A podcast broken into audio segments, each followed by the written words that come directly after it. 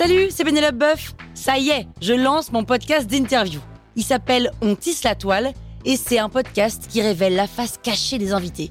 Et d'ailleurs, mes invités, ce sont des CEO et des célébrités comme Gad Elmaleh, Jean-Michel Apathy, My Better Self, Rose Eberstein, Mireille Dumas.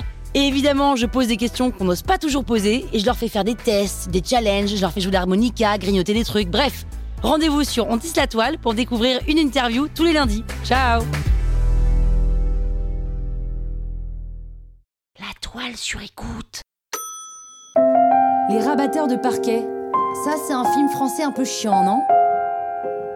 Vous écoutez Krusty Art, le podcast qui parle d'art sans en faire des tartes.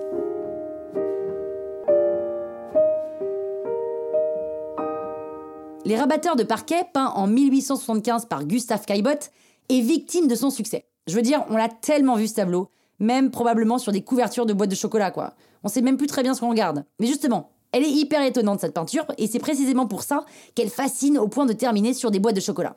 Sans surprise, les rabatteurs de parquet représentent des ouvriers en train de raboter le parquet d'un immeuble, un immeuble haussmannien en l'occurrence.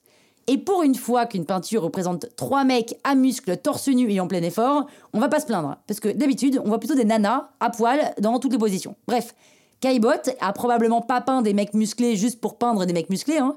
Lui, il représente des ouvriers. C'est ça son sujet. Et il est même le premier à représenter ce genre de scène. Des ouvriers en plein travail, avec leurs bouteilles de vin, leurs habits dans un coin et leurs outils éparpillés. Personne n'a jamais peint ça. Et au risque de surinterpréter, on peut même dire quelque part qu'il dénonce les conditions de vie de cette classe sociale. Il y a la bouteille de vin, bien entendu, qui dit la rudesse de la tâche, mais il n'y a pas que ça. Vous voyez la fenêtre dans le fond du tableau?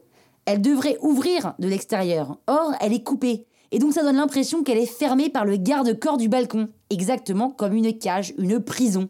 Le sujet des raboteurs de parquet, détonne tellement en 1875 que le tableau est refusé au salon. Il est jugé vulgaire. À vrai dire, les censeurs du salon sont à la ramasse parce que tout l'avant-garde affectionne ce type de scène.